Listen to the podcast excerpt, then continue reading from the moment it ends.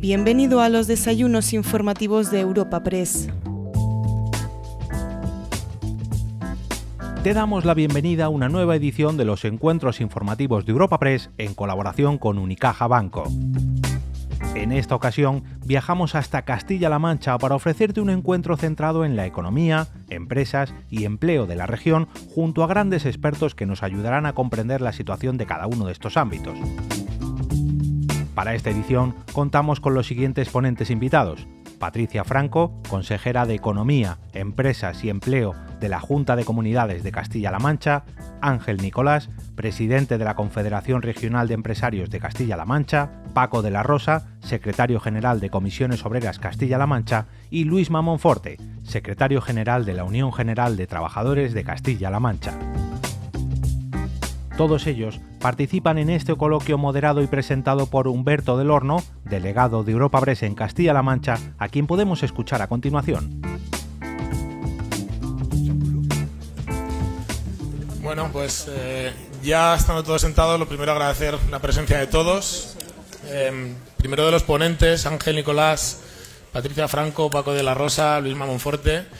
Eh, gracias por, por, venir, por aceptar esta invitación que hace la agencia, que hace Europa Press, también gracias a nuestros patrocinadores, a Unicaja, eh, en un foro que en principio estaba planteado, aunque luego, en fin, con la calidad de los ponentes y con lo que nos conocemos todos, yo creo que al final el diálogo no sabemos muy bien por dónde va a acabar discurriendo, pero el punto de partida y la premisa es eh, poder hablar y, y pediros un, un análisis sobre eh, cómo se ha desarrollado la interlocución y el diálogo social en, esta legislatura en Castilla-La Mancha.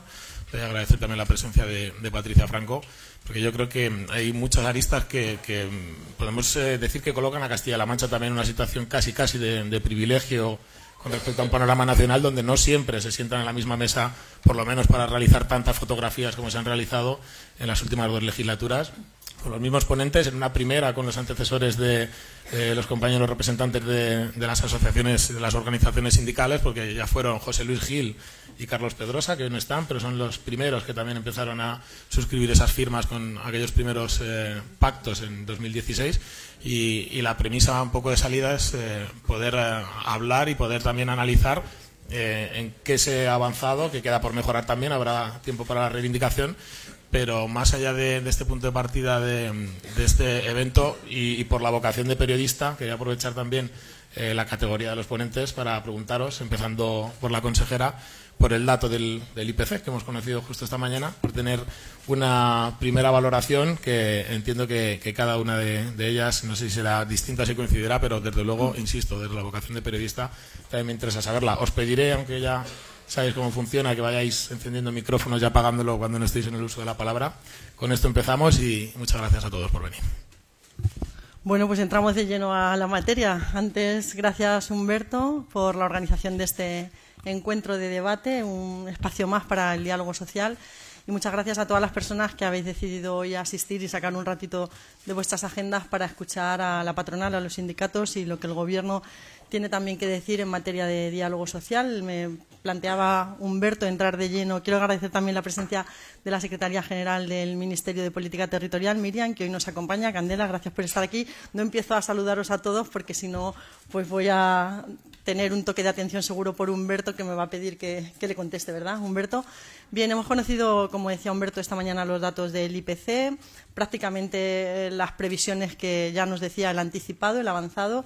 Eh, hemos conocido el dato regional que sitúa a Castilla-La Mancha en un incremento de los precios del 6,9%, un punto por encima de la media del país. Esto viene siendo constante desde que empezó tanto la, los problemas de abastecimiento de las materias primas con el problema que generó todo lo que fue la paralización de la actividad en China, como posteriormente con el incremento de precios también derivado de la guerra de Rusia a Ucrania. Y, por tanto, bueno, pues es un dato que sigue siendo preocupante para muchas familias, que afortunadamente ayer el Gobierno de España tomó una decisión que fue el incremento del salario mínimo interprofesional, que lo pone en 1.080 euros para personas que, para que se hagan una idea, pues según la encuesta de estadísticas de eh, la agencia tributaria, en el año 2021 unas 325.000 personas habrían declarado en Castilla-La Mancha tener ingresos iguales o por debajo del salario mínimo interprofesional y, por tanto, considero una buena noticia que un tercio de la población ocupada trabajadora en Castilla-La Mancha pueda afrontar esa subida del IPC, que nuevamente se pone de manifiesto hoy, con unas mayores garantías para las poblaciones y las personas que lo tienen un poquito más difícil. A seguir eh, con la misma pregunta para todos, empezando por la parte de, UGT, Luisma. Eh, no sé si compartes la opinión con, la consejera o desde, tu formación, ¿cuál es el punto de vista en la valoración del dato? Eh, valorar, buenos días, ante todo, saludos a todas las autoridades, compañeros, compañeras, empresarios. Estamos hoy en vuestra casa y yo creo que, es un ejercicio importante de visibilidad de lo que practicamos en, Castilla-La Mancha. Y entrando en materia directamente, así sin, anestesia, Humberto, eh, valorar el IPC siempre es complicado, es complejo pero yo creo que lo ha resumido bastante bien la consejera. Eh, seguimos siendo una región inflacionista, seguimos siendo una región donde los precios eh, están subiendo más que en el conjunto del país pero bien es cierto que estamos viendo que esa evolución del IPC se va moderando. Al final tampoco somos tan catastrofistas de decir que esto es un desastre y que se va a acabar el mundo por esa subida de precios. Y yo creo que se está trabajando en la línea de implementar medidas para que la clase trabajadora y para que los empresarios y las empresarias también puedan eh, afrontar esa subida de precios, como puede ser esa subida del salario mínimo interprofesional, y yo creo que, bueno, pese a que somos una región inflacionista, como, bien digo, eh, los precios se van, se van moderando y yo creo que estamos en la senda de abordar siempre eh, teniendo en cuenta que nosotros, desde nuestra organización, desde la Unión General de Trabajadores y Trabajadoras, consideramos que afrontar o enfrentarnos a esa inflación y a esa subida de precios solo se puede hacer desde la subida de salarios. Por terminar con la parte sindical, Paco, antes de entrar también con la valoración de, Ángel. ¿Cuántas horas tengo para...? Dos minutos. Ah, bueno, muy, muy, buenos días. En primer lugar, agradecerte, Humberto y Candelas, que nos hayáis invitado a, a, este, a este acto en el que bueno, vamos a ser capaces de intentar transmitiros tanto desde el gobierno regional, imagino, como desde los agentes sociales, cuál es la opinión que tenemos sobre lo que es la marcha, no solo del diálogo social, sino de la utilidad que éste tiene de cara a la, sociedad. Por supuesto, encantado, presidente, de estar en, en tu sede. Eso demuestra la normalidad que algunos seguramente todavía no entienden, pero que para nosotros es habitual. A mí me gustaría que algunas veces alguien o algunos de la clase política entendieran como entendemos tanto la patronal como los sindicatos el, diálogo, el entendimiento. ¿no? Por eso es un placer estar, en, estar en, Y en lo que se refiere al IPC, hombre, a mí me preocupa el hecho de que en una tierra como la nuestra, donde su poder adquisitivo es más bajo que la media nacional, bastante más bajo, tengamos un IPC casi siempre bastante más alto que la media nacional. Porque que suban los precios no es nunca fruto de la casualidad ni de una maldición bíblica. Que suban los precios siempre tiene una causa. Coincido con algunas de las cuestiones que se han planteado en cuanto a por qué suben los precios. Pero yo siempre me gusta mirar el, IPC subyacente y este lo que me dice es que eliminando eso que todos nos cuentan que es el principal mal del IPC, como son las energías, por ejemplo, nos queda ese IPC subyacente que no está en el 5,9, que está en el 7%. Con lo cual, el beneficio empresarial, con todos mis respetos, sigue constante y el poder adquisitivo de los trabajadores sigue mermando. Entonces, a mí lo único que se me ocurre decir, por ser muy breve, en lo que, tiene que ver con el IPC y el camino que toma, más allá de que siempre se celebra que baje un, un 0,1, es que tenemos que hacer compadecer de alguna manera la subida de los precios con la negociación colectiva. Es muy difícil en esta tierra plantear que haya convenios con subidas salariales de media de un 2% y que la inflación esté situada en algunas ocasiones incluso por encima de los dos dígitos. Por lo tanto, pues aquí, para combatir el efecto del IPC, lo que tendríamos que hacer es una negociación colectiva lo más responsable posible para que nadie pierda, para que nadie pierda, pero sobre todo para que no pierdan los de siempre, que en este caso, bajo mi punto de vista, son los trabajadores. pide respuesta, Ángel Nicolás. Seguro que algo tengo que decir. Es, muy extraño que el IPC, eh, la inflación subyacente, esté por encima del índice general. Eh, ya es extraño, de por sí. Un punto y medio por encima eh, nos tiene que decir algo. No comparto, desde luego, la idea de que el beneficio empresarial sea el causante por un sencillo dato que os voy a dar. Y hablo de las pymes, ¿eh? no estoy hablando del IBEX 35, que eso ya tiene cuestión en otro sitio, ¿no? Pero las empresas, habiendo incrementado sus costes de producción en más de un 34% y haber reducido sus ventas en más de un 28% sin que se traslade al consumidor final, quiere decir claramente que la responsabilidad del empresario, y hablo de pymes, está por encima de lo exigible porque no ha repercutido esos precios. Por tanto, esa diferencia la tenemos que buscar en otro sitio, no en esta casa. Y luego sobre esto hay una cosa para mí clarísima, y, lo siento por los representantes del Gobierno de España, pero ahora toca. Quiero decir, eh, el, el, Estado ha ingresado 33.000 millones de euros más solo a causa de la inflación. 33.000 millones de euros extraordinarios por la inflación que no esperaban. Bien, yo creo que quien tiene realmente dinero para paliar la situación de pymes y trabajadores no son los pequeños empresarios, es el gobierno. Hay países que han deflactado el IRPF, aquí no se ha llegado a deflactar. Es una solución que han tomado países como Hungría, Noruega, Polonia, eh, no sé alguno más. No se ha hecho. Es decir, yo creo que quien tiene, quien ha recaudado en el año 2021, habiendo ingresado los trabajadores por régimen general 2.300 millones de euros menos, sin embargo, ese mismo año se recaudan 7.348 millones de euros más por IRPF. Pues vamos a mirar a quien tiene la posibilidad, porque tiene dinero, de hacer algo por trabajadores y por pymes. Pero apuntar ahora a las pymes, que son prácticamente los que vamos a, firmar los convenios que tenemos pendientes. Pero vamos, recordar también que en el año 2022 se ha firmado un 20% más de convenios de los que se firmaron el año anterior. Es decir, que las mesas están funcionando, están convocadas y trabajando. No, no creo que sea el problema. El problema es que no se le puede exigir más a quien no tiene. Ese es el verdadero problema que vemos en las pymes. Si queréis ahora hablamos de, pues, del IBEX 35, que es otra cuestión. Es decir, porque yo sé que puede resultar raro que una empresa anuncie 9.000 millones de, euros de beneficios y, en fin, y no suba los salarios. Pero es que no estamos hablando de eso. O sea, en esta casa, como en todas las COEs de Castilla-La Mancha, hablamos de pymes, que es el 99,3% de nuestro tejido empresarial. Es que en Castilla-La Mancha que hay 100 empresas grandes, y me quedo largo a lo mejor, ¿no? Nuestro problema no está ahí, nuestro problema está en las pymes. ¿Se le puede exigir más de lo que se le exige? Creo que no, sinceramente. Y con esta presentación faltaría una, una silla para que diera respuesta al Gobierno de la Nación, Francisco. Pero incluso desde esta discrepancia que también la hay, evidentemente, desde la parte sindical, la parte empresarial, aquí en Castilla-La Mancha, como decíamos en, la premisa y en la presentación, sí que... ellos tienen el BOE. Eh, bueno, eh, estaremos atentos también porque, en fin, también saldrán cosas de aquí que, quizá acaben en el papel. Pero eh, decía que, incluso desde la discrepancia de, todas las partes, aquí en Castilla-La Mancha, desde sobre todo en estas dos últimas legislaturas, sí que se han llegado a, grandes acuerdos, empezando consejera por ese plan adelante, que incluso ya está vigente lo que es su segunda reedición.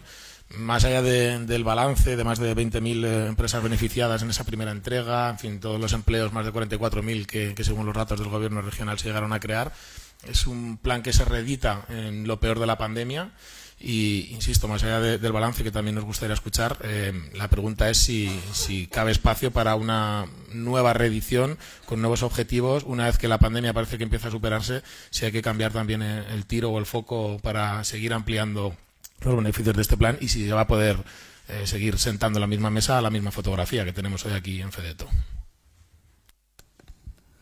El plan adelante, bueno, estuvo en el trabajo del Ejecutivo Autonómico desde nuestra llegada al Gobierno en el año 2015, cuando empezamos a sentarnos en esas mesas de trabajo que apostarán por una mejora de nuestro tejido empresarial y efectivamente se ha reeditado una vez más y esperemos poderla reeditar nuevamente porque es verdad que habrá que adaptarla a los contextos que son cambiantes y que lo estamos viviendo ahora. ¿no? Llevamos una temporada larga sin una estabilidad en el ámbito geopolítico internacional o en el ámbito económico y esto parece que va a venir siendo algo estable dentro de la inestabilidad que provoca, pero por supuesto pues habrá que seguir adaptándolo al contexto. No obstante, debo decir que en el acuerdo que suscribimos del Plan Adelante con los agentes sociales, eh, luego nos alegró también ver cómo las palancas que habíamos generado como novedosas con respecto a la primera edición del Plan Adelante han sido los ejes estratégicos de desarrollo de todo lo que ha sido el mecanismo de recuperación y resiliencia que ha negociado el Gobierno de España con la Unión Europea. Nosotros hablamos ahí de cuatro palancas, que era la cohesión territorial, la digitalización, eh, la internacionalización, la industrialización y con el único tema que hemos incorporado pues eh, esas líneas de trabajo adaptadas, como digo, pues al contexto actual. Pero no es solo el plan adelante lo que está vigente, han sido más de 25 los acuerdos que hemos suscrito juntos, eh, patronal y sindicatos con el Gobierno regional, más de una decena en estos últimos años complejos. Quiero poner en valor, como solemos hacer, y creo que lo tiene, el plan de medidas extraordinarias en el peor momento de la crisis del COVID. Salimos todos con 261 millones de euros y con negociaciones hasta últimas horas de la noche intensas para que todo el mundo estuviera de acuerdo. Y al final decidimos triplicar el importe, llegamos a los 697 millones de euros, más de 70 convocatorias de líneas, más de 90.000 resoluciones, 55.000 empresas beneficiarias de todas nuestras líneas. Y bueno, ahora tenemos vivo el Pacto por la Reactivación Económica y el Empleo, que suscribimos hace prácticamente un año y esta semana mismo en la reunión del Consejo de Diálogo Social, que también es uno de los hitos que hemos conseguido en el marco del consenso y del, del acuerdo, crear el Consejo de Diálogo Social, pues dábamos cuenta que de los 8.800 millones de euros con los que contaba con los que cuenta el Pacto por la Reactivación Económica, en la que han participado tanto agentes sociales como el conjunto de la sociedad de Castilla-La Mancha, pues ya hemos ejecutado más de 4.000 millones y solo en lo que son políticas de estímulo empresarial y políticas de fomento de nuestras relaciones laborales y de los trabajadores hemos dedicado 647 millones de euros de los 4.000 millones de euros. Hay camino que recorrer, pero creo que vamos con buenos niveles de ejecución y, por supuesto, la vocación del Gobierno de Castilla-La Mancha, impulsada por nuestro presidente y por todo el equipo de Gobierno, pues es seguir acordando medidas en los contextos, siempre en los contextos ordinarios, pero muy especialmente en los extraordinarios que estamos atravesando. Eh, más allá, Ángel, eh, más allá de entrar en los siguientes planes, este que se reeditó, planes también eh, en favor de, paliar un poco la siniestralidad laboral y tantos otros acuerdos a los que habéis llegado, quería recordar, Ángel, una de las frases que tú mismo pronunciabas en 2016, cuando se firmaba ese primer plan adelante, y venías a decir que era un plan pionero con medidas realizables. Quería preguntarte si eh, años después y con una reedición de ese plan sigues considerando ya eh, y a efectos estadísticos si realmente fue un plan pionero, si las medidas eran realizables, si se han realizado y si se puede pedir un poquito más al gobierno en todo caso en una futura reedición. Y además, y además dije otra cosa, que Castilla-La Mancha en ese momento fue, no sé si, sí, fue la región en comparación con su Producto Interior Bruto y su presupuesto, que porcentualmente más dinero aportó para que estos planes salieran adelante. Y eso lo dije en su día y lo sigo manteniendo. El plan, por supuesto, que dio resultado. Nosotros siempre hemos estado acostumbrados a que nos llamen abajo firmantes y no sé qué cosas más nos llaman cada vez que nos hacemos una foto. Pero es que esa foto no es una foto, esa foto lleva detrás miles de horas de trabajo y no exagero nada, con más de 100 personas trabajando en mesas, aportando medidas y, medidas correctivas también. Y eso da como fruto pues una serie de acuerdos y de pactos que yo no conozco otra comunidad con toda esta cantidad de pactos y no son pactos de un papel firmados que no tienen consecuencia. La condición creo que pusimos los tres agentes sociales cuando nos reuníamos con el gobierno era que fueran pactos presupuestados y con consecuencias inmediatas para la economía de la región, tanto para trabajadores como para empresas. Y eso creo que ha sido así y seguimos trabajando en esa línea. Por tanto, claro, eh, ¿por qué Castilla-La Mancha es una de las regiones con menor conflictividad laboral? Pues porque aquí no somos capaces de entendernos. Claro, hay, hay que poner en valor el acuerdo, porque eh, acordar con los mismos, si yo me siento con Javier, presidente Fedet y yo de CAN y acordamos algo, pues no es que no valga, pero tiene poco valor. Pero claro, sentarnos con comisiones, con un GT, son sindicatos de clase, nosotros, puta patronal. y llegar a acuerdos cuando venimos de posiciones tan distintas, eso yo creo que merece un reconocimiento. Y digo otra cosa, eso es posible en Castilla-La Mancha porque el árbitro es neutral y proactivo, cosa que no ocurre en todas partes cuando quien tiene que arbitrar, quien tiene que impulsar esa negociación colectiva, ese acuerdo social, ese diálogo permanente que tenemos, es el gobierno, no puede ser otro, es el gobierno. Si el gobierno no está por la labor, el diálogo social, y lo hemos vivido, eh, pierde, pierde sentido y no tiene, no tiene impulso. Por tanto, yo de mi gobierno no puedo hablar mal, y lo digo siempre, y cuando tenemos algo que decir, tenemos, no sé, creo que es un buen sistema, decirlo en un despacho y no decirlo de cara a la galería, porque la mayoría de las cosas que hacemos con el gobierno nos vienen bien a todos. Yo siempre procuro mantener una premisa que es muy difícil, muy difícil, pero intento mantenerla, la tengo siempre aquí, y es conseguir lo mejor para la empresa sin perjudicar al trabajador, y conseguir lo mejor para el trabajador sin que se perjudique la empresa. Y ese equilibrio es muy difícil de encontrar, muy difícil, pero um, por la parte patronal el esfuerzo no queda. Que no podemos siempre llegar a los mismos acuerdos y Vale, pero yo tengo que reconocer que tanto comisiones como UGT apoyaron un plan que iba destinado a empresarios y por su parte la patronal aprobó un plan que iba destinado a trabajadores. En este caso, un, plan de empleo. Bueno, eh, es que tiene que ser así. La pelea que nos conduce, lo estamos viendo en otros niveles, la pelea no conduce absolutamente nada. Por la parte sindical, Paco, eh, no sé si se puede preguntar eh, también cuál es la parte activa, cómo son esas reuniones. Hablaba antes la consejera de, reuniones hasta última hora de la madrugada. Eh, al final a la vista está y está firmado en el papel que el acuerdo a los acuerdos han llegado, pero un poco eh, cuál era la postura y nos pregunto a los dos, Luis Mapaco, eh, cómo el sindicato también ha conseguido salir satisfecho de estas reuniones, qué ha conseguido implementar y qué, ha conseguido sacar de, de parte de la, de interlocución dentro de, el gobierno de los empresarios y si estáis hoy por hoy, a la vista de los resultados, satisfechos de todo lo que se ha firmado. El diálogo social tiene que tener esencialmente eh, sentido común y sobre todo generosidad, porque efectivamente el diálogo social no es solo lo que uno recibe, sino lo que es capaz de, de poner encima de la mesa para poder llegar a un acuerdo. Evidentemente aquí hay que poner en valor la acción del gobierno, eh, yo diría la acción de gobierno, permitirme que me también al gobierno de la nación. Hemos pasado dos años tan complicados donde el diálogo social era una absoluta obligación. O sea, no haber dialogado y no haber acordado cuando las empresas estaban cerradas con sus candados echados hubiera sido un auténtico suicidio.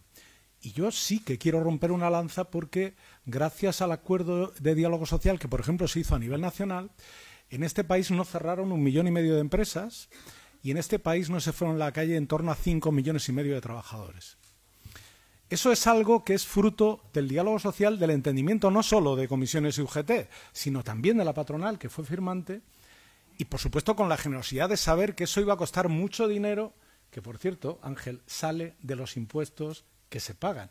Yo es que eh, en el tema de impuestos eh, mm, siempre tengo una posición seguramente muy incómoda y es que a mí eso de bajar impuestos normalmente no me suele gustar mucho porque luego vienen este tipo de cosas como es echar una mano a que se rescaten empresas o trabajadores y entonces tenemos que poner el dinero y el dinero no lo hace el Banco de España si no hay un trasfondo que es la recaudación que se hace. Pero dicho esto, el diálogo social en esos momentos difíciles, yo creo que eh, los agentes sociales en el ámbito estatal y el propio gobierno estuvieron a la altura y creo que nosotros, menos yo, por aquello de no meterme dentro, estuvimos sobresalientes.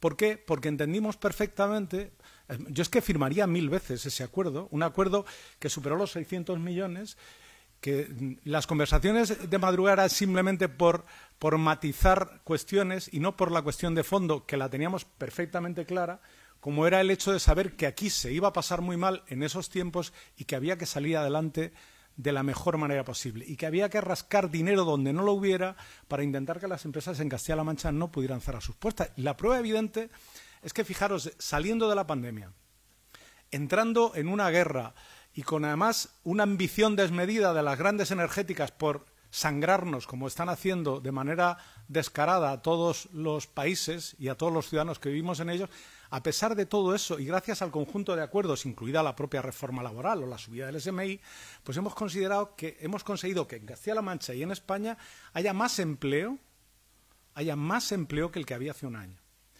No ha habido, no hemos entrado en recesión y, y han seguido existiendo beneficios empresariales. No han cerrado empresas ni muchísimo menos como para poderlo poner en valor. Evidentemente habrán cerrado, pero hemos sostenido la economía de un país y de una tierra fruto de la responsabilidad, de la corresponsabilidad y fruto del consenso y del diálogo. Por eso el diálogo nunca puede ser de cartón piedra. Y a mí me va a dar igual que los que no me quieren mucho digan que soy el abajo firmante, porque yo estaré siempre abajo firmando, porque será la mejor manera de conseguir, porque a las pruebas me remito, hablaba Humberto de 2016. Bueno, desde entonces hasta ahora hemos firmado muchos acuerdos y nunca ha habido disenso, siempre ha habido entendimiento.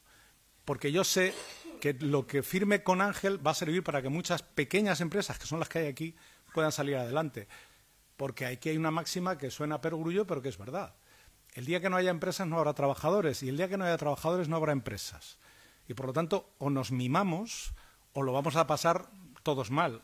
Yo creo que afortunadamente aquí ya hemos aprendido esa lección hace mucho tiempo y seguiremos firmando. Y además, si lo hacemos con gobiernos que son absolutamente proclives a tender su mano para que la acción de gobierno trascienda a lo que es el propio Consejo de Gobierno, sino que los agentes sociales formemos parte también del entendimiento, pues hombre, cuantos más ojos estén pendientes de qué hacer para que la gente y las empresas estén mejor, pues mucho mejor para todos. Así que, bueno, yo no puedo sino hablar bien siempre del diálogo social porque siempre es fruto del sentido común y de la solidaridad. No sé, Luis, si, si compartes la, visión y si también es partidario de, continuar a apuntalar de alguna forma esos mimos de los que hablaba Paco. Ahora sí. Yo creo que al final tenemos que hacer un ejercicio de responsabilidad eh, por nuestra parte y también un poco de autocrítica, porque yo creo que tenemos que llegar a la sociedad y explicar lo que es el diálogo social porque hay veces que yo creo que no se entiende lo que es el diálogo social. Eh, parece mentira que en pleno 2023 todavía eh, se ponga en cuestión el diálogo social y tenemos cerca, hay otra Castilla por ahí, que, parece que, obvia lo que es el diálogo social. Al final el diálogo social es diálogo y el diálogo es transparencia. Y a este gobierno la transparencia y el diálogo social le ha sentado bien, le ha sentado bien y nos hemos beneficiado la ciudadanía, nos hemos beneficiado los empresarios, los autónomos, las autónomas, los trabajadores y las trabajadoras de esta comunidad autónoma. Se han llegado a grandes acuerdos en esta legislatura.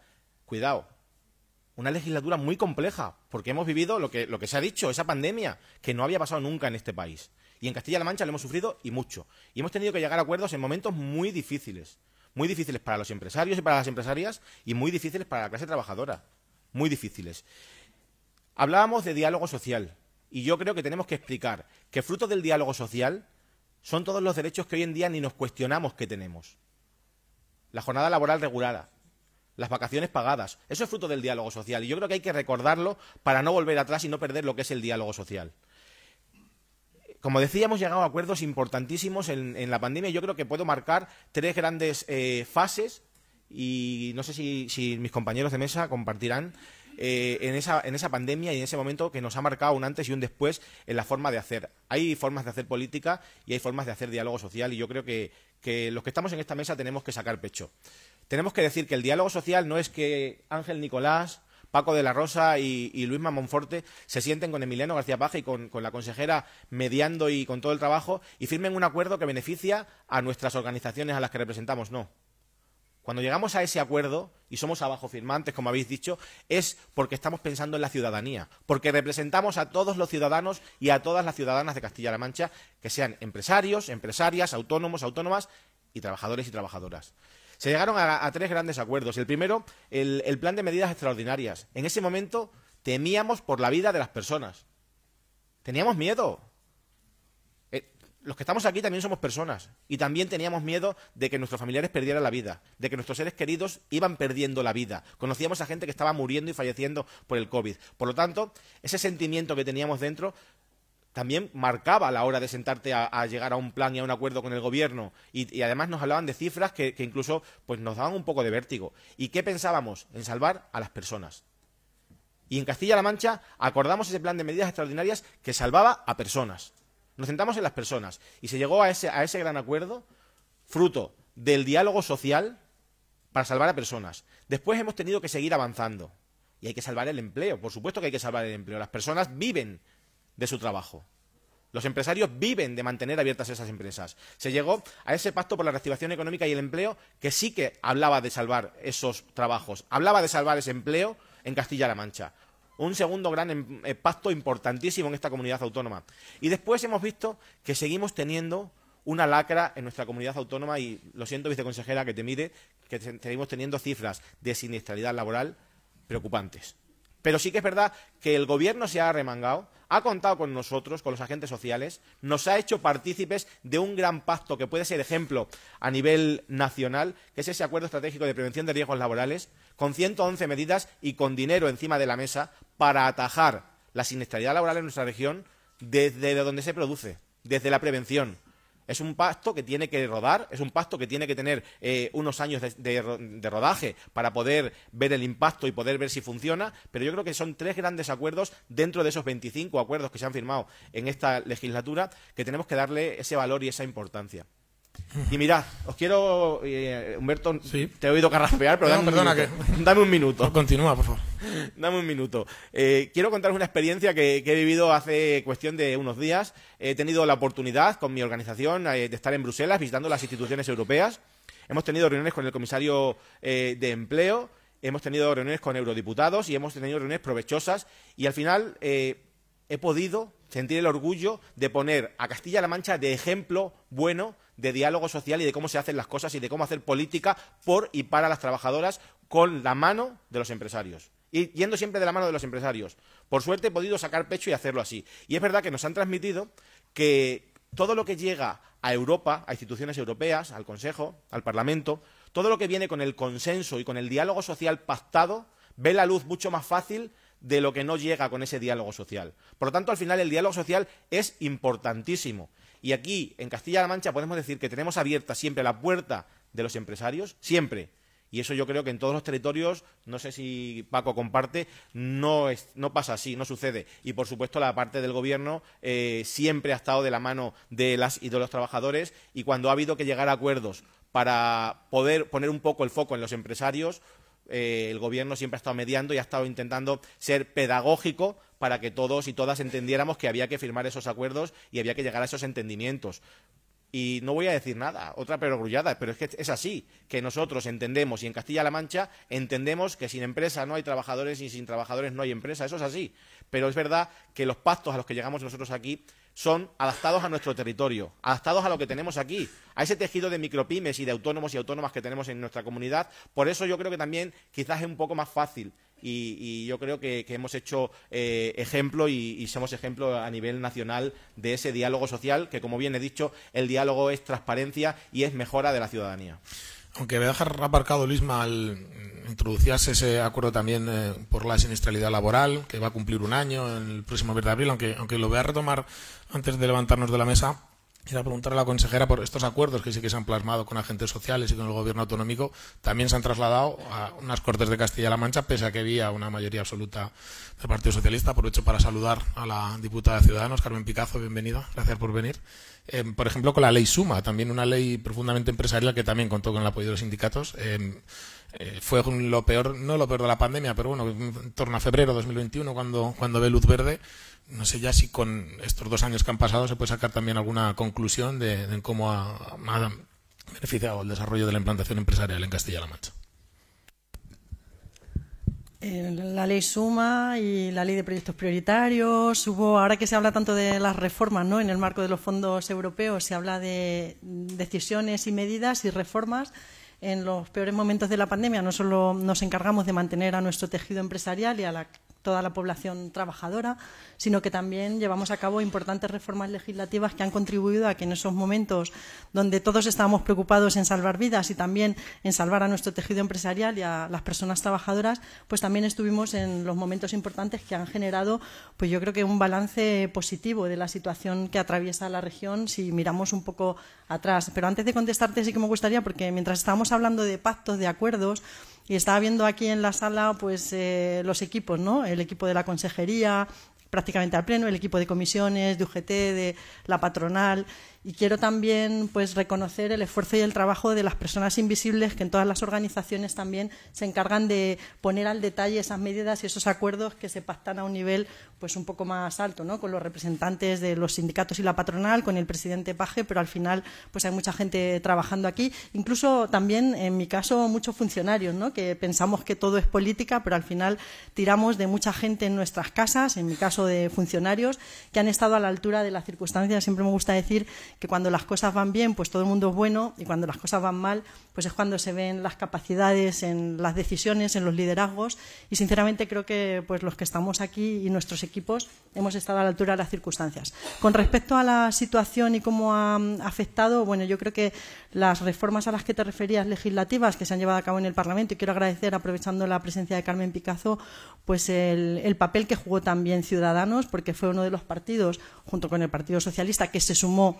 al acuerdo, al plan de medidas y bueno, pues podrían no haberlo hecho, pero es verdad que lo hiciste. Hoy está aquí también Fernando Mora en representación del Partido Socialista, Carmen en representación de Ciudadanos. No todo el mundo se sentó a la mesa, pero es verdad que nosotros estuvimos dispuestos y que se organizaron también reuniones para que aquellos acuerdos que estábamos adoptando en el marco del diálogo social se trasladaran también a la sede parlamentaria, no con el resultado que hubiéramos querido, que hubiera sido el respaldo absoluto. Pero quiere decir también que en esos momentos difíciles donde la gente se moría y había muchísimo dolor en la sociedad, hubo gente y partidos que intentaron sacar rédito político. Y eso, sinceramente, perdonad la expresión, pero me parece bastante deplorable cuando estábamos en los equipos que no damos abasto, poniendo ordenadores a nuestros funcionarios en las casas para sacar esas medidas alucinantes en tiempo récord y absoluto, que luego el Tribunal de Cuentas ha dicho que hemos sido de las comunidades autónomas más rápidas en hacer los pagos, que más hemos llegado a nuestra población y que hubiera gente que simplemente por sacar rédito político de una situación dura y difícil no estuviera a la altura de las circunstancias que marcaban los tiempos históricos que hemos vivido no solo en nuestro país y en nuestra región, sino en el mundo entero. Los avances y los acuerdos creo que han sido favorables. Las leyes como Suma y proyectos prioritarios nos están permitiendo una mejora en la implantación de nuestro tejido empresarial, pero a mí siempre me gusta decir que más allá de las facilidades que damos, y pues ayer, por ejemplo, coincidía con empresas como Valker, que gracias a la ley de proyectos prioritarios ha hecho una ampliación en tiempo récord, más allá de las nuevas inversiones que estamos captando con estos instrumentos, pues a mí, estando aquí en la casa de Fedeto, Javier, y en la casa de las pequeñas y medianas empresas a las que se refería Ángel, pues me gusta también poner en valor el papel que estas medidas juegan, no en los grandes players, en esas grandes inversiones internacionales que estamos atrayendo a la región, sino en esas pequeñas y medianas empresas que ven que estamos intentando poner facilidades para simplificar muchas cargas administrativas que todavía se siguen sufriendo en el ámbito más local. Así que, bueno, creo que son medidas necesarias y que hay que seguir implementándolas y que lo seguiremos haciendo de la mano. Y Ángel, suficientes eh, desde el sector empresarial, también cómo se, se va el desarrollo de estos textos legislativos que llevan ya casi dos años en vigor. A ver, eh, nunca es suficiente, pero es que quien te diga que es suficiente, donde esté lo estará haciendo mal. Eso es como un alcalde que no pide. Coño, es una cosa rara. Los alcaldes están para pedir. O sea, que, que siempre es insuficiente, siempre. Que es mejorable también, que puede ser peor, por supuesto. Tenemos comunidades bastante peor que las nuestras en ese sentido. Pero yo sí que no me quiero ir de aquí sin, sin decir dos cosas. Una, en estos años han desaparecido 150.000 pymes. O sea, es que eso que no se han destruido empresas, Paco, no tengo que poner en duda. 150.000 pymes se han ido al traste. Tampoco me quiero ir de aquí sin dejar constancia que estoy completamente maravillado y admirado de lo que en su día hizo el SEPE con los ERTE. Por supuesto que sí. Y tuvimos el otro día ocasión, además, de darle las gracias a, a, su director, a Gerardo, que estuvo aquí en una jornada en el Palacio de Congresos, y le dimos las gracias por ese esfuerzo que se hizo y porque fue una herramienta, aunque la ministra no lo supo explicar bien en su momento, pero bueno, los demás sí que lo entendíamos. Y fue una herramienta absolutamente necesaria para empresas y trabajadores. Por supuesto que sí.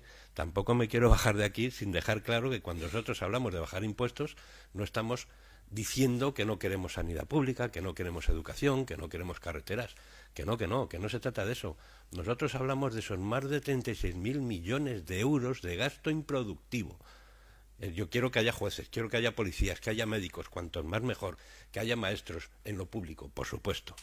Es más, yo no tengo sanidad privada, no la he tenido nunca, nunca y lo podéis mirar. No he tenido sanidad, nunca defiendo la sanidad pública como el primero. Y quiero que mejore y que haya más hospitales, más médicos, por supuesto. Pero es que cada vez que los empresarios hablamos de bajar impuestos a los empresarios, se nos dice siempre lo mismo. Es que no queréis, sí queremos, claro que queremos. Los primeros que queremos sanidad pública, educación pública, eh, carreteras públicas somos nosotros. Lo que pasa es que queremos que esos impuestos se empleen como se tienen que emplear y hay que empezar a pensar que hay que hacer una reducción importante del gasto público improductivo. Que yo no estoy diciendo que los funcionarios no trabajen, no lo he dicho nunca, que no estoy diciendo, estoy diciendo que hay un gasto en el Estado improductivo y eso se puede comparar con otros países de similares Producto Interior Bruto. Y nos sacan ventaja por la cabeza. A eso nos referimos los empresarios cuando hablamos de bajar impuestos. Eh, por la subida del salario mínimo interprofesional, el Estado va a ingresar 850 millones de euros extras más. Es decir, que y sin embargo siempre va al mismo sitio. No, las pymes, subir salarios. Bueno, vamos a ver. Yo lo he hecho muchas veces.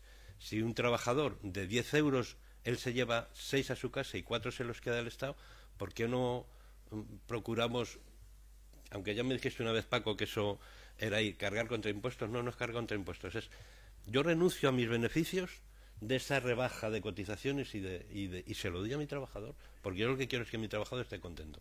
Pero claro, ahora mismo estamos en una vorágine que yo diría confiscatoria, y no soy el único en este país que lo ha dicho, a lo mejor sí el que tiene valor de decirlo, con un micrófono, pero estamos en una voracidad confiscatoria del Estado que hay que reconocer y nos tenemos que empezar a comparar con países no solo de Europa, sino países de nuestras características, Producto Interior Bruto, clima, eh, incidencia turística, etcétera, etcétera, etcétera. Salimos mal parados.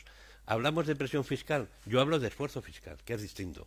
La presión fiscal la podemos tener similar, sí, pero el esfuerzo fiscal de un español para hacer frente a sus impuestos no es la misma que tiene un noruego, ni un finlandés, ni un austriaco, ni un belga. Esfuerzo fiscal, no presión fiscal. Y bueno, he dicho esto, que lo demás estoy de acuerdo totalmente. Que, no es que no es poca cosa. A la parte sindical, más allá de si quieres responder a, Ángel, que yo estoy intentando moderar,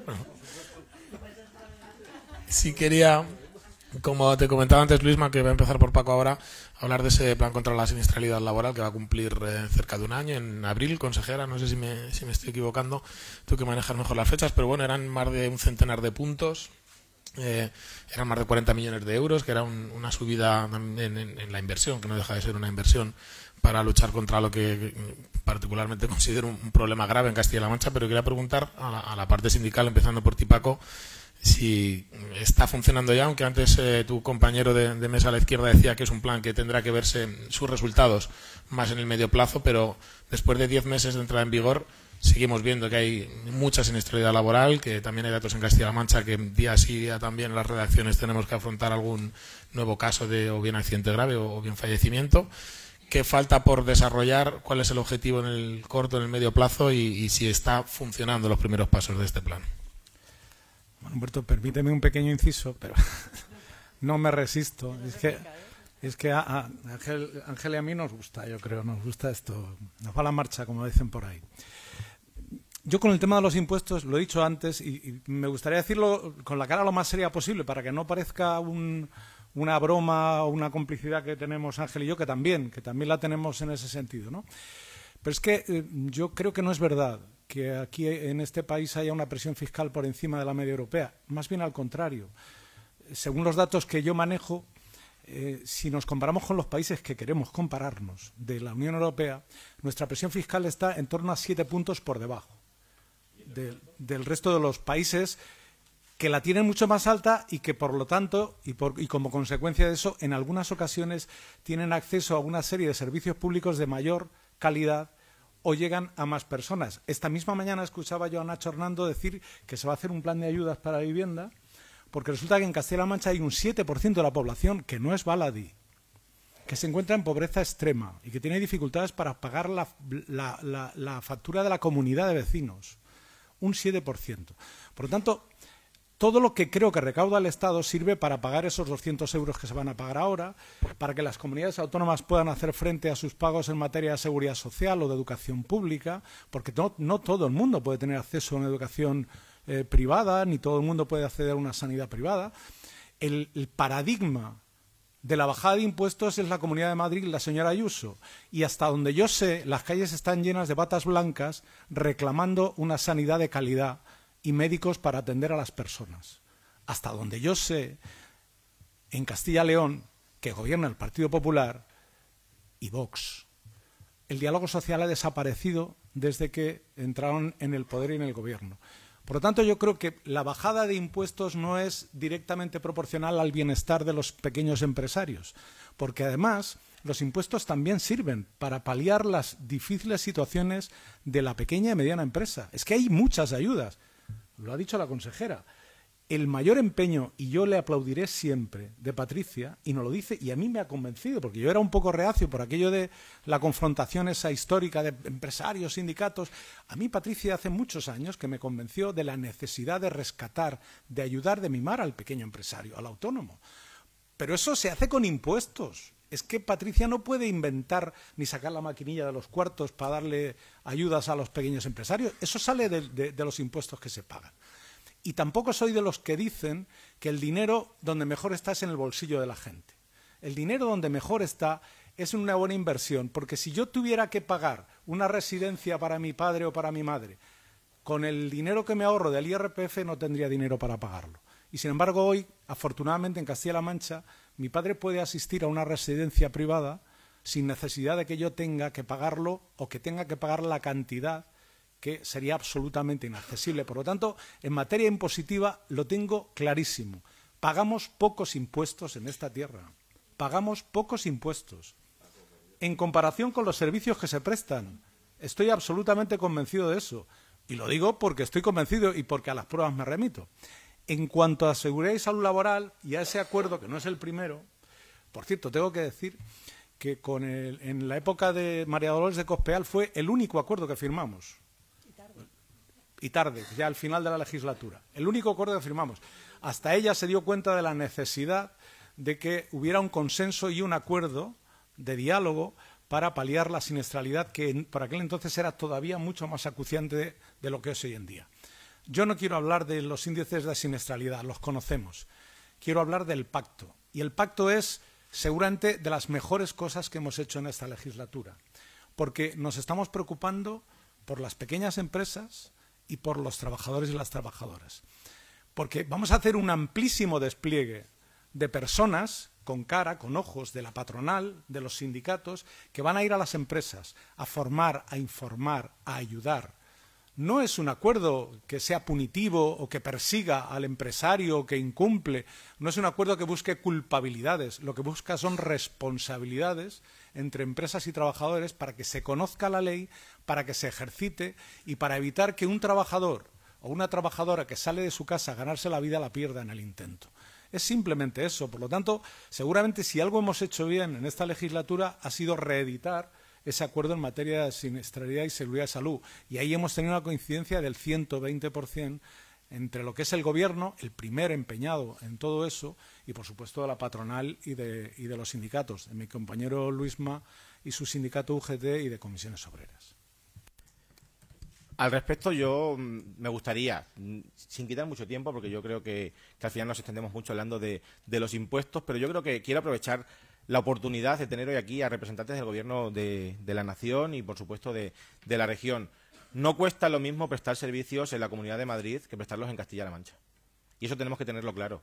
No cuesta lo mismo que llegue el 5G a los pueblos de la serranía de Cuenca o de Guadalajara que llegue a Leganés o a Móstoles no cuesta lo mismo la sanidad y no cuesta lo mismo el servicio de ayuda a domicilio o poner una residencia en cualquier pueblo de la provincia de Albacete que en la Comunidad de Madrid. Por lo tanto, al final, eh, todo eso se sufraga, todo eso se financia, todo eso es posible gracias a los impuestos.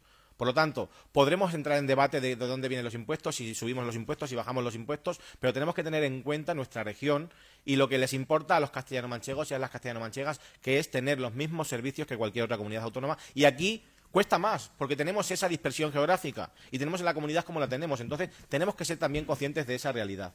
Y yo creo que ahí seguramente que coincidamos todos.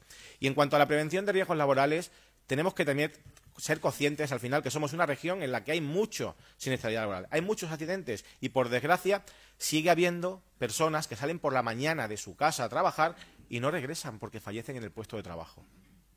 Mientras eso pase, tenemos un problema serio en esta comunidad autónoma. No somos los únicos, sí, pero tenemos un problema. Le hemos atajado el gobierno y nosotros, los agentes sociales, nos hemos arremangado y hemos firmado un pacto bastante ambicioso, con 111 medidas, como decía antes, que atajan la siniestralidad desde el inicio.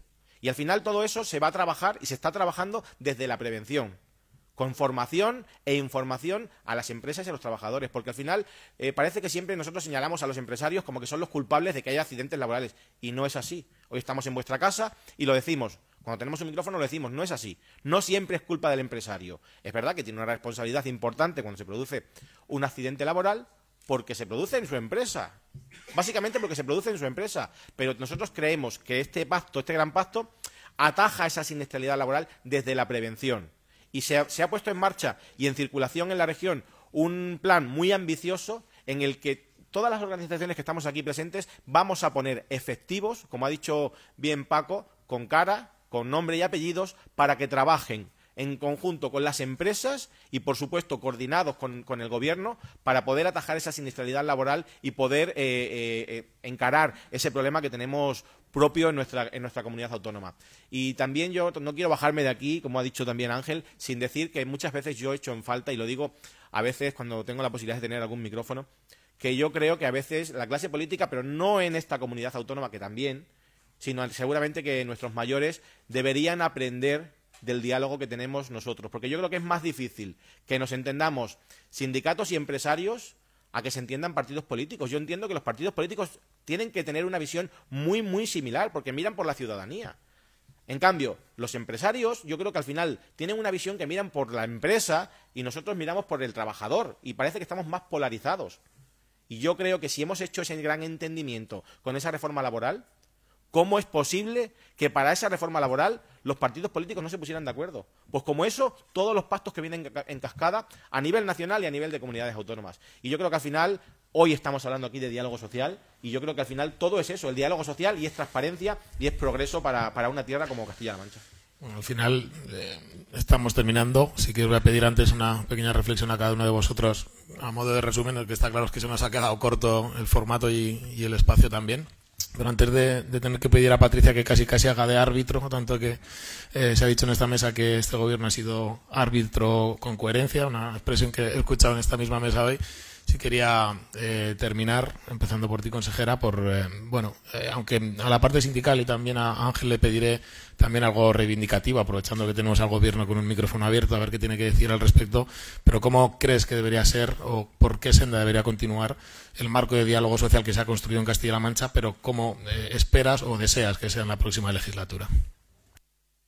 Bueno, pues en primer lugar que no desaparezca, porque ya lo hemos vivido aquí y vemos que es un mal modelo en cualquier circunstancia y, como digo, en las circunstancias excepcionales más. Por tanto, que pase lo que pase, las elecciones regionales aquí en esta tierra no vuelva a desaparecer nunca de la mesa los espacios de diálogo social. Luego, en cuanto a tarea para nosotros, los que estamos aquí en, la mesa, pues que sigamos estando a la altura de aquellas personas a las que representamos, en el caso del Gobierno, de la ciudadanía regional, prestando los servicios necesarios para hacer de esta tierra una tierra atractiva para crecer, para trabajar, para emprender a la patronal, lógicamente, estar a la altura de las pymes y los autónomos en esta tierra y a los sindicatos, pues que sigamos estando a la altura, porque no hay peor debilidad de una sociedad que que los representantes no estemos a la altura de aquellos a quienes representamos. Y esto, lamentablemente, en este país y también en otros espacios, pues empieza a ser frecuente y es un síntoma de debilidad clara del avance y la transformación de nuestro modelo democrático y social. Por tanto, que nosotros, los que estamos tomando decisiones y nos sentamos en las mesas, estemos a la altura siempre de aquellos que representamos y luego, lógicamente, pues hay ámbitos de mejora, algunos se han puesto aquí sobre la mesa eh, en el marco de la seguridad y salud en el trabajo. Es verdad que tenemos campo de mejora a pesar de los esfuerzos que hemos hecho. Hablaban de las visitas, 25.000 visitas a centros de trabajo el año pasado por parte de la patronal y sindicatos. Hemos reforzado la inspección de trabajo, pero no obstante ese acuerdo estratégico de prevención de riesgos laborales, pero está claro que tenemos que hacer los entornos seguros. Y para hacer los entornos seguros hay que empezar haciéndolo con una concienciación previa a las poblaciones que todavía no son ni trabajadores, ni empresarios, ni empresarias, para que vayan situándose en una posición de, concienciación y sensibilización y luego, por supuesto, pues eh, seguir tomando decisiones que avancen en esos entornos estables, porque a la medida que los empleos sean estables, hay una mayor seguridad también en el trabajo.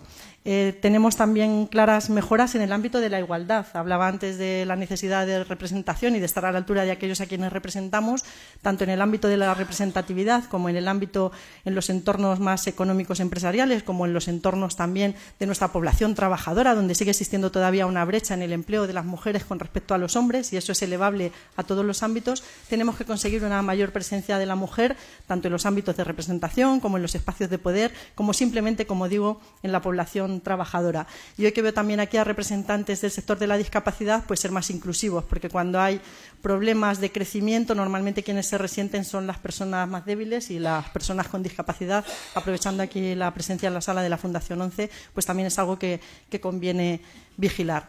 Y por el camino, pues tenemos algunas tareas en la mesa, algunas que nos poníamos esta misma semana en la celebración del Consejo de Diálogo Social, como es eh, la buena utilización de esos fondos Next Generation, más de mil millones de euros que se están ejecutando ya aquí en Castilla-La Mancha, con 800 millones de euros que ya han sido convocados, pero también esa adenda de la que hablábamos el otro día, de un nuevo modelo en esa segunda fase de los fondos, que es la parte de financiación y préstamos y cómo conseguimos aquí hacerlo útil también para el crecimiento.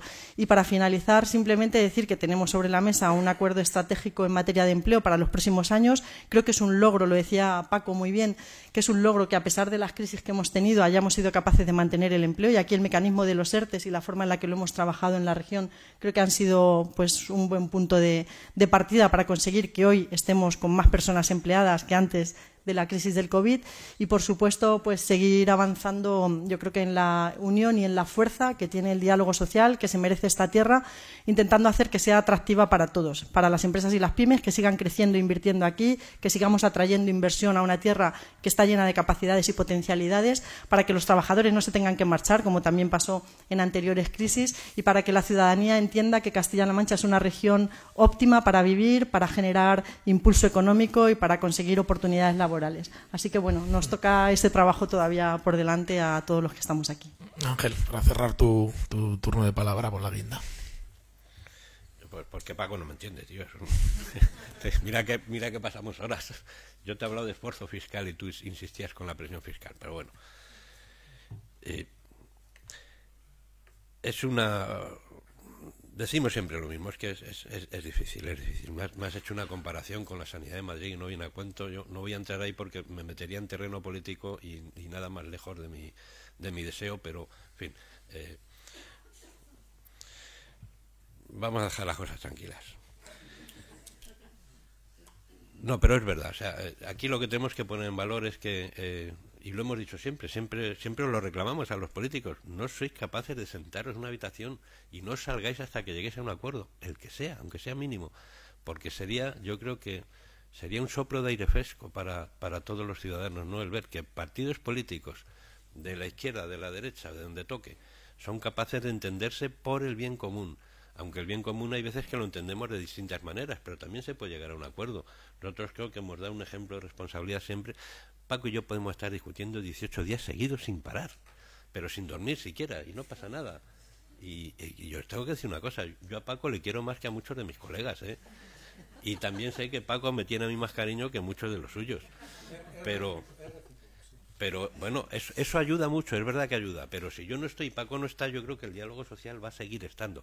Digo a Paco no por despreciar a Luisma, ni mucho menos, sino porque llevamos más años, más años juntos, no, no por otra cosa. Con Luisma también nos tocará, ya verás pero que hay que darle, hay que darle valor. Es una, no sé, ahora que está aquí mi amigo y colega Abraham Sarrión, no sé si se lo oíais decir en una ocasión, pero dijo que era eh, de la infraestructura más importante que tenemos en esta tierra es el diálogo social, visto como infraestructura. Si eso cae, detrás van a caer muchas cosas que la población ni siquiera entiende que las tiene gracias a este acuerdo social. Y eso es lo que nunca hemos sabido poner en valor ante la población en general, ¿no? Porque como bien decía antes Luisma, o, somos trabajadores o somos empresarios, o somos funcionarios, que también son trabajadores. Con lo cual, o trabajadores o empresarios, pero al final aquí estamos todos, todos, con un gobierno que es quien tiene la responsabilidad de ordenar y, y regular las cosas como tienen que ser y legislar y demás. Pero creo que tiene un valor intrínseco que no debemos perder bajo ningún concepto, ni el día que Paco no esté, ni el día que yo no esté, o el día que Patricia tampoco esté, quien esté, el gobierno que sea, como no se le dé la importancia que tiene el diálogo social, van a empezar a desaparecer cosas de Castilla-La Mancha y nadie va a saber ni cómo llegaron ni cómo se han ido, pero van a desaparecer. Y los sindicatos os toca abrochar esta mesa. Paco, empieza tú y terminamos con Luisma sin que sirva de precedente. Ángel, llevas razón. Es verdad que la presión, yo sigo convencido, ¿eh? que la presión fiscal es más baja que en la media europea. Pero también es verdad que el esfuerzo fiscal se reparte mal y que seguramente pagan más impuestos quien deberían de pagar menos y menos quien deberían de pagar más. Por eso yo cuando hay medidas del gobierno que dicen que hay que grabar más los beneficios de las grandes empresas del IBEX 35, soy de los que lo suscribo y lo firmo. Porque al hacer ese esfuerzo compartido y solidario, pues hacemos que quien gana más, pues pague más. En definitiva, lo que hay que hacer es recaudar más, porque no puede venir toda la presión fiscal a los que menos tienen, porque entonces recaudamos menos, porque son, es menos lo que podemos aportar los trabajadores. Por lo tanto, es verdad, hay que aportar, hay que equilibrar o reequilibrar el esfuerzo fiscal para hacer que se recaude más, pero quien pague más, quien tiene mucho más. Porque esos beneficios son rojantes de la banca, con todos mis respetos. Sé que aquí la, aunque no tiene que ver, desde luego, la banca que está echándonos una mano en esta tertulia con la banca de la que yo estoy hablando. Pero bueno, eh, ese arrojo de beneficios insultantes que han lanzado los últimos tiempos, pues yo creo que deberían de hacérselo mirar un poquito, ¿no? Sobre todo cuando eso va acompañado de destrucción de empleo, de cierre de oficinas, de cierre de cajeros y de que la despoblación, que es uno de los retos que también tiene marcado el gobierno, pues eh, se acrecenta con este tipo de cuestiones. Y luego, pues mirar, hace aproximadamente dos años, aunque nosotros llevábamos practicándolo mucho más, como el que siembra una semillita, nos fuimos al Madén, a la mina, justo abajo, y plantamos esa semillita que se llama Consejo de Diálogo Social. Dos años o por ahí, ¿no? Aproximadamente. En verano de hace dos años, sí. ¿Eh? En junio de 2021. Bien, bueno, pues eso. Plantamos esa semillita y fijar por dónde ha germinado, ha crecido. Y nos ha dado un montón de frutos, que, eh, algunos son eh, de, de, los recursos que tenía esa semilla y son los, los, pactos previos que tuvimos y otros que vamos a construir, porque esa semilla ha dado sus frutos y ha hecho la casa, esa casa común que se llama diálogo social, que no es cartón piedra, de la que estamos absolutamente convencidos y en la que tenemos que avanzar más, porque sabemos mucho de empleo, sabemos mucho de siniestralidad, sabemos mucho de formación, pero queremos saber también mucho y aportar cosas en todo lo que tiene que, por ejemplo, con empleo joven. Nuestros jóvenes no se pueden, no se deben, tienen que sentirse a gusto aquí, no se tienen que marchar, no se deben de marchar, tienen que quedarse en esta tierra. La gente que vive en zonas despobladas tiene que sentirse a gusto y con los mismos servicios que cualquier otro. Claro que los servicios públicos cuestan mucho más que en otras comunidades y aún así son mejores y aún así son mejores, pero tendrán que serlo más, porque en diálogo social tenemos que hablar también de despoblación y tendremos que hablar de cómo repoblar y tendremos que hablar, y ya lo hemos creado, es otra semilla que ha germinado, de, un, de una mesa para hablar de industrialización y reindustrialización de nuestra tierra y otra que habla del comercio y cómo tenemos que atender a las empresas de servicios que operan en nuestra tierra y cómo atender también a los trabajadores que desempeñan su trabajo. Tenemos que hablar de mujer, de igualdad.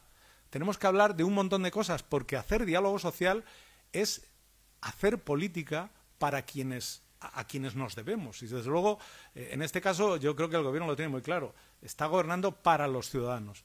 Y nosotros estamos también convencidos de que con nuestro pequeñito grano de arena y con esta casa común que hemos construido, también vamos a hacer, estamos haciendo un montón de cosas para los ciudadanos, para los trabajadores y las trabajadoras y para los empresarios y para esos autónomos que están en ese en esa cuerda floja que no saben muy bien exactamente ya si son empresarios, si son trabajadores o qué son. Bueno, pues para esos también, para toda esa gente, para que al final pues podamos decir con orgullo, pues el día 28 de mayo que hemos cumplido un ciclo y que lo hemos hecho bien y arrancar un nuevo ciclo en el que seguramente lo vamos a hacer, si me apuras, mucho mejor, Patricia. Creo que, que que se ha dicho. Humberto me ha adelantado, no me ha dado la palabra, pero, pero la cojo, la cojo. Creo que se ha dicho. Eh, nos fuimos al Madén, eh, fue una idea del presidente, y además firmar abajo, dentro de la mina. Y yo creo que, en ese momento, cuando todos bajábamos a firmar, decíamos, sonaba un poco raro.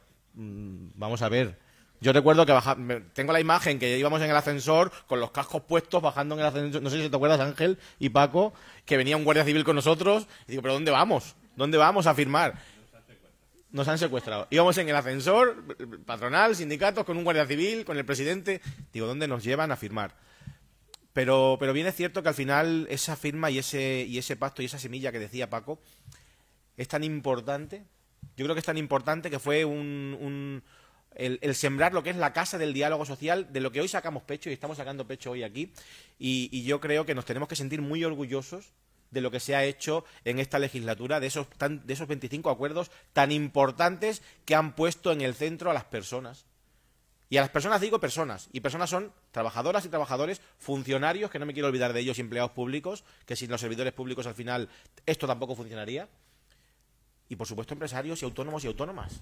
A las personas, a los trabajadores, a todos. Esas 25 medidas, esos 25 acuerdos han puesto en el centro a las personas. Y cuando construimos esa casa del Consejo del Diálogo Social, eh, yo tenía dudas. No lo he dicho hasta ahora, pero yo tenía dudas. Y yo creo que, después de dos años ya de rodaje, hemos visto que, eso es la base de, de, un antes y un después. Es el punto de encuentro donde nos reunimos el gobierno, donde nos reunimos los empresarios y las empresarias y los sindicatos, los representantes al final de la pluralidad de la sociedad.